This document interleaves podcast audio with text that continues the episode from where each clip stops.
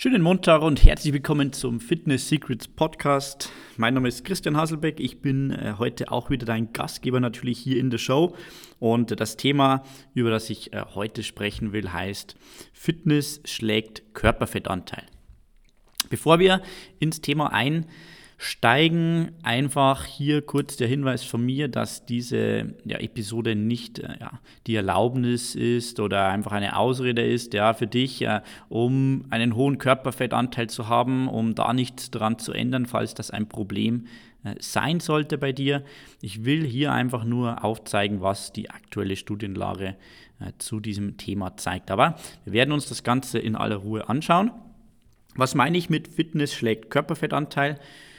Grundsätzlich beziehe ich mich auf eine ja, groß angelegte Studie, beziehungsweise da gibt es auch mehr Studien dazu, die sich immer wieder angeschaut haben, ja, wie lebt man denn lange, wie vermeidet man denn vor allem Herz-Kreislauf-Erkrankungen. Ja? Herz-Kreislauf-Erkrankungen sind eine der vier Haupttodesursachen bei uns in, äh, in Europa und äh, die wollen wir natürlich möglichst vermeiden. Und wie funktioniert das?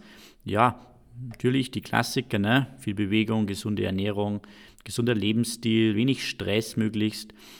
Aber diese Studien haben sich primär halt angeschaut, welche Personen haben die ja, höchste Wahrscheinlichkeit, ja, frühzeitig an einem solchen Event zu äh, versterben.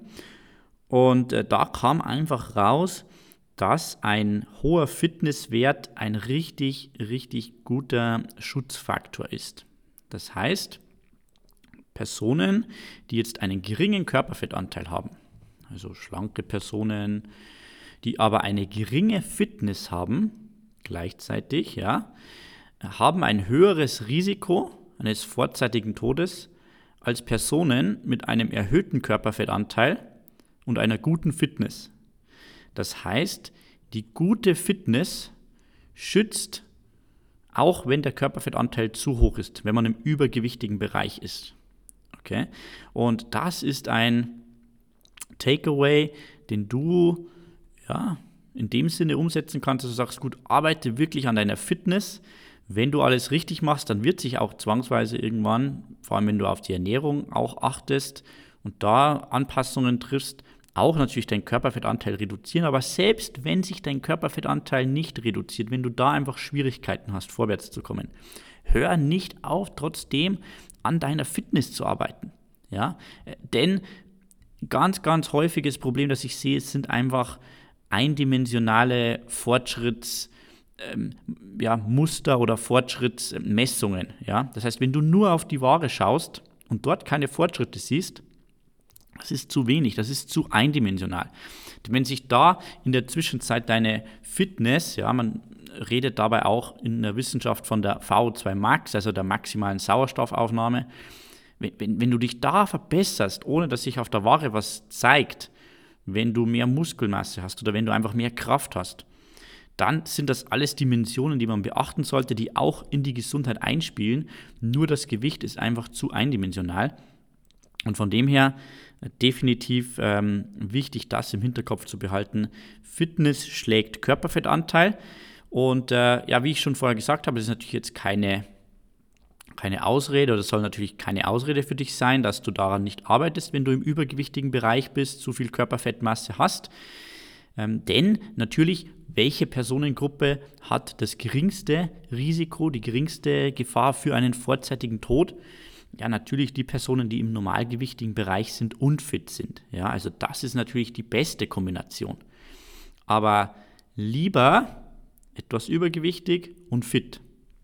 Das heißt für dich, versuch immer wirklich die Fitnesskomponente in dein Programm einzubauen. Versuch dich da wirklich ständig zu verbessern, Fortschritte zu erzielen. Und äh, auch wenn es mit dem Gewicht oder mit dem Körperfett vielleicht zu Beginn noch nicht ganz so gut funktioniert, ist das überhaupt kein Problem. Ja, ähm, und von dem her würde ich dir auf jeden Fall den Tipp geben, deine Fitness zu messen. Wenn du mein Buch Die perfekte Fitnesswoche noch nicht gelesen hast, dann solltest du das machen. www.pfwbuch.com. Da schicke ich dir eine gratis Ausgabe zu. Und äh, da schreibe ich auch zum Thema Fortschrittsmessung im Bereich äh, Fitness äh, etwas. Und zwar gibt es da den TF30 Score. TF30 Score ist ein zehnminütiger Fitnesstest, den ich entwickelt habe, den du ganz einfach von zu Hause aus mit deinem eigenen Körpergewicht durchführen kannst.